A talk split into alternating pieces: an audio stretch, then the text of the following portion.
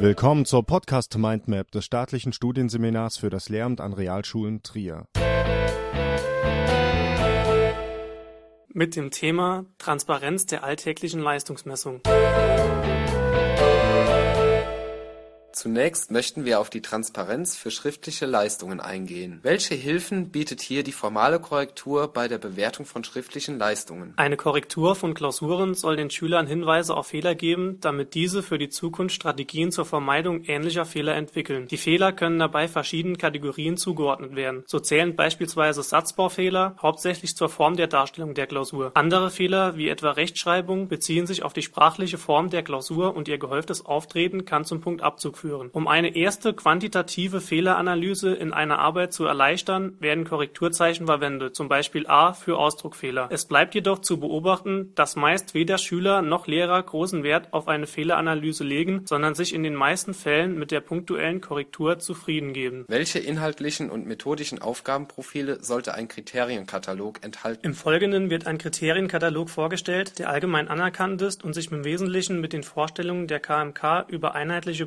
Prüfungsanforderungen Anforderungen für Schulabschlüsse deckt. Zu berücksichtigen ist dabei jeweils die Altersangemessenheit an die jeweilige Klassenstufe. Dabei werden die schriftlich zu erbringenden Leistungen in drei Bereiche eingeteilt. Der Anforderungsbereich 1 umfasst die Wiedergabe von Sachverhalten aus einem abgegrenzten Gebiet im gelernten Zusammenhang. Zu diesem Bereich gehört das Kennen, zum Beispiel von Arbeitstechniken und methodischen Arbeitsschritten und das Wiedergeben, zum Beispiel von Grundtatsachen. Anforderungsbereich 2 umfasst das selbstständige Erfassen und Einordnen bekannter Sachverhalte. Dazu gehört zum Beispiel das Anwenden von sachadäquaten Methoden wie etwa bei der selbstständigen Auseinandersetzung mit neuen Fragestellungen oder das Anwenden von Gelernten und Verstandenem. Der dritte Anforderungsbereich umfasst das planmäßige Verarbeiten und die eigenständige Reflexion komplexer Gegebenheiten mit dem Ziel, zu selbstständigen Begründungen, Folgerungen, Deutungen und Wertungen zu gelangen und eigene Lösungsansätze zu entwickeln. Zu diesem Anforderungsbereich gehört beispielsweise das Aufzeigen von Alternativen oder das problembezogene Denken, Urteilen und Begründen. Welche Vorteile birgt ein allgemeiner Korrekturbogen? Viel Schreibarbeit erspart die Verwendung von einem Korrekturbogen mit inhaltlichen Korrekturzeichen. Zudem macht dieser die Korrektur transparenter. Dazu wird er den Schülern vor der ersten schriftlichen Arbeit ausgeteilt und erläutert. In diesem Kriterienkatalog befinden sich nun Abkürzungen wie B. Gegebenenfalls kann jeder Buchstabe bzw. jede Abkürzung mit dem Zusatz TA versehen werden, was dann bedeutet, dass das entsprechende Ziel nicht erreicht wurde. Die Noten zu den einzelnen Aufgaben werden so mit Hilfe von Abkürzungen schriftlich begründet und die Vor- und Nachteile der Klausur kommentiert. Welche Möglichkeiten bietet im Gegensatz dazu ein inhaltsbezogener Korrekturbogen? Noch mehr Transparenz und Effektivierung der Korrekturarbeit wird mit inhaltsbezogenen Korrekturbögen erreicht. Relativ oft passiert es, dass man bei einer Schülerarbeit nachsehen muss, ob und wie man die gleiche Sache in einer anderen Arbeit kommentiert hat. Es kann auch vorkommen, dass man den gleichen Fehler bei verschiedenen Schülern findet und gar nicht merkt, dass man darauf verschieden reagiert hat. Daher empfiehlt sich für häufig wiederkehrende inhaltliche Fehler ein einheitlicher Kommentar, den man als Korrekturbogen den Schülern aushändigt. Der entsprechende Fehler wird dabei mit einem Buchstaben auf dem Korrekturbogen Korrekturbogen versehen. Im Heft findet der Schüler nun den gleichen Buchstaben und eine Note von 1 bis 6 und holt sich aus dem Korrekturbogen den Kommentar. Dies sorgt, wie schon beim allgemeinen Korrekturbogen, für Einheitlichkeit der Kommentierung und Arbeitsersparnis. Zwei Vorteile kommen hier noch hinzu, nämlich dass dem Lehrer nach Erstellung eines solchen Bogens schnell klar wird, worauf es bei der gestellten Aufgabe ankommt, was man hier falsch machen konnte bzw. was häufig falsch gemacht wurde und die Schüler bekommen ebenfalls diesen Überblick und können leicht erfassen, welche Bewertungskriterien der Lehrer hatte, welche Fehler sie gemacht haben und welche sie vermieden haben. Zur Erstellung eines inhaltsbezogenen Korrekturbogens kann man eine Reihe von Schülerarbeiten lesen und die Standardfehler beziffern und auf einen Zettel kennzeichnen. Diese Liste wird dann im Laufe der weiteren Korrekturarbeit verlängert, sobald man weitere Fehler findet. Möglich ist aber auch im Unterricht nach der Klassenarbeit mit den Schülern gemeinsam solch einen Bogen zu entwickeln. Nicht sinnvoll ist dieser Bogen, wenn es um rein formale Anforderungen geht, also zum Beispiel bei einer Mathearbeit in der Mittelstufe oder einem Deutschdiktat. Bei der Arbeit an und mit Texten wird dieser die Korrekturarbeit jedoch erleichtern. Wie lassen sich offene, kreative kreative und produktionsorientierte Aufgaben bewerten. Offene, kreative und produktionsorientierte Aufgaben lassen sich für einen Großteil aller Tests, Klassenarbeiten und Klausuren problemlos anwenden. Sie gelten allerdings nicht für alle möglichen schriftlichen Lernüberprüfungen, da es zum Beispiel für das Malen eines Bildes oder das Komponieren eines Liedes eben keine Musterlösung gibt. Trotzdem muss in diesen Fällen die Bewertung keineswegs willkürlich und intransparent sein. Zum Beispiel kann anschließend an die Klassenarbeit im Unterricht von Schülern und Lehrern gemeinsam ein Kriterienkatalog zur Bewertung entwickelt werden. Diese dieser hat logischerweise nicht den Grad der Differenzierung und Verbindlichkeit wie bei den beiden genannten vorherigen Korrekturbögen, funktioniert aber als Grundlage der Korrektur und Bewertung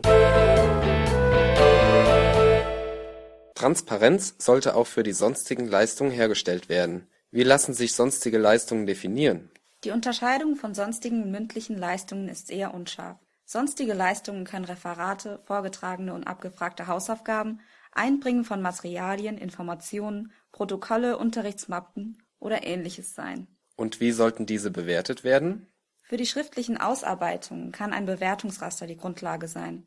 Bewertungsraster und Kriterienkataloge könnten Gesichtspunkte wie Formalien, Inhalt, Methoden und Arbeitsergebnisse berücksichtigen. Je nach Klassenstufe kann die Gewichtung der verschiedenen Gesichtspunkte natürlich unterschiedlich ausfallen. Der Vorteil des Kriterienkatalogs ist, dass die Bewertung vorstrukturiert und dadurch eine beschleunigte Korrekturarbeit ermöglicht wird. Zudem kann somit eine hohe Zieltransparenz hergestellt werden was ist bei mündlichen Präsentationen zu beachten? Bei mündlichen Präsentationen sollte auch auf eine transparente Leistungsmessung Wert gelegt werden. Alle Schüler der Lerngruppe und auch die Referenten könnten zum Beispiel vor dem Vortrag den Beurteilungsbogen erhalten.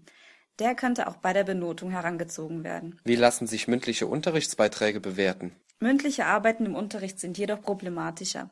Sie lassen sich nicht schriftlich dokumentieren und sind weniger objektiv. Meist basieren sie nur auf Erinnerungen von Lehrern und Schülern. Die Frage stellt sich, wie Qualität und Quantität gewichtet werden sollten, zumal von Schülern häufig nur die Quantität wahrgenommen wird. Dass Schüler, die sich aus eigenem Antrieb melden, besser bewertet werden, liegt auf der Hand. Also sind zunächst Kriterien zur Differenzierung von Teilbereichen im qualitativen Bereich notwendig. Die Note könnte sich zum Beispiel zu 33 Prozent aus reproduktiven Leistungen, zu 33 Prozent aus Transferleistungen und zu 33 Prozent aus produktiven Leistungen zusammensetzen. Eine andere Bewertungsebene stellt ein Raster dar, welches die mündlichen Beiträge der Schüler in eine differenzierte Skala von 1 bis 6 einordnet. So wird eine bloße Wissensfrage die Note des Schülers nicht steigern, wohingegen eine selbstständige Beurteilung dies in erheblichem Maße tun wird. In die einzelnen Felder trägt die Lehrkraft die durchschnittlichen Werte der Schüler für einen begrenzten Zeitraum in Noten oder Punkten ein. Dies sollte zwei bis sechs Mal im Halbjahr geschehen. Diese Bögen sollten für Schüler einsehbar sein, damit sie ihre Defizite aufarbeiten können. Sie können auch als Diskussionsgrundlage dienen und um Schüler-Selbstbeurteilungsbögen ergänzt werden. Kritisch anzumerken ist jedoch, dass diese nur Durchschnittswerte wiedergeben und nicht die Situationen und Befindlichkeiten der Lerngruppe.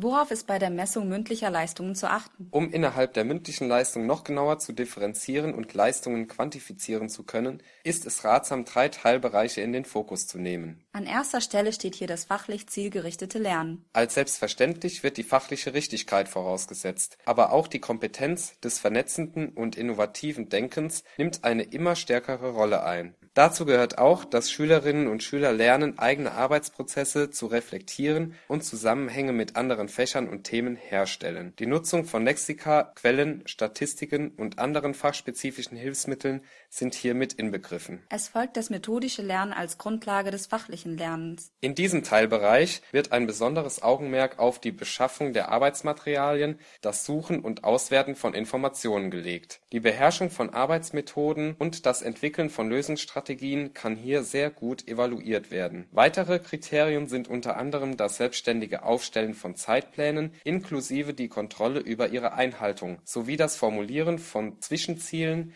die sich die Schülerinnen und Schüler in allen offenen Unterrichtsphasen selbst setzen. Die Präsentation der Ergebnisse beinhaltet auch die Voraussetzung eines gewissen rhetorischen Sprachvermögens, um eine angemessene Darstellung zu gewährleisten. Ein wichtiger Baustein des methodischen Lernens ist das sozial-kommunikative Lernen. Beginnend beim Erstellen und Einhalten von Regeln für jegliche Phasen des Unterrichts in den unteren Klassenstufen führt es bis zur effektiven Kommunikation mit einem hohen Informationsaustausch in den höheren Altersklassen. Die Schülerinnen und Schüler sollen in der Lage sein, ihre eigene Meinung argumentativ und sachlich vertreten zu können sowie auf Kritik angemessen reagieren, ohne jegliche persönliche Wertung. Als dritten und letzten Teilbereich der mündlichen Leistungen wollen wir uns noch mit dem selbsterfahrenen Lernen und dem Selbstbezug beschäftigen. Im Zentrum werden hier das Wahrnehmen und Beschreiben der eigenen Stärken und Schwächen gesehen. Wie schon im Bereich des methodischen Lernens angesprochen, gehört es auch hier dazu, die Fähigkeit zu entwickeln, sich selbst Ziele zu setzen und diese auch einzuhalten. In einer selbstkritischen Einschätzung soll der erreichte Lernfortschritt reflektiert reflektiert werden und zu einer selbstständigen Überprüfung der eigenen Arbeitsergebnisse befähigen. Wie können diese theoretischen Informationen nun auf einzelne Schulfächer übertragen werden? Zunächst einmal besteht in jedem Fach die Möglichkeit, eine Mappe bzw. ein Heft einzusammeln und zu bewerten. Natürlich treten hier Überschneidungen mit den sogenannten Kopfnoten wie Fleiß, Sorgfalt und Arbeitsverhalten auf. Allerdings wäre eine offene Unterrichtsform ohne eine fachlich angemessene Heftführung undenkbar. Hier gilt es, eine klare Bewertungsbasis zu schaffen und sie den Schülerinnen und Schülern transparent zu machen. In den naturwissenschaftlichen Fächern hilft eine Mappe auch dabei,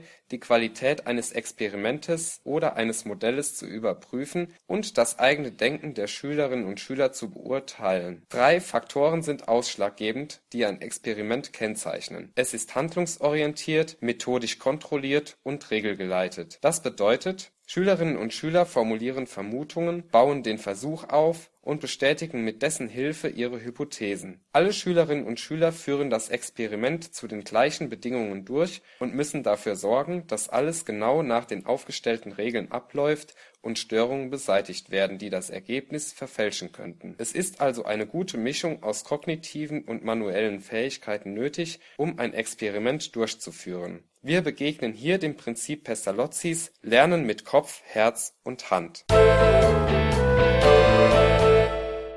Dieser Podcast-Episode liegt die folgende Literatur zugrunde. Leistungsmessung und Bewertung von Liane Paradies, Franz Wester und Johannes Kreving. Erschienen im Cornelsen Verlag Berlin 2005. Die Seiten 47 bis 74. Diese Episode wurde erstellt und gesprochen von Johannes Huber, Bastian Strunk Und Nancy Jussab.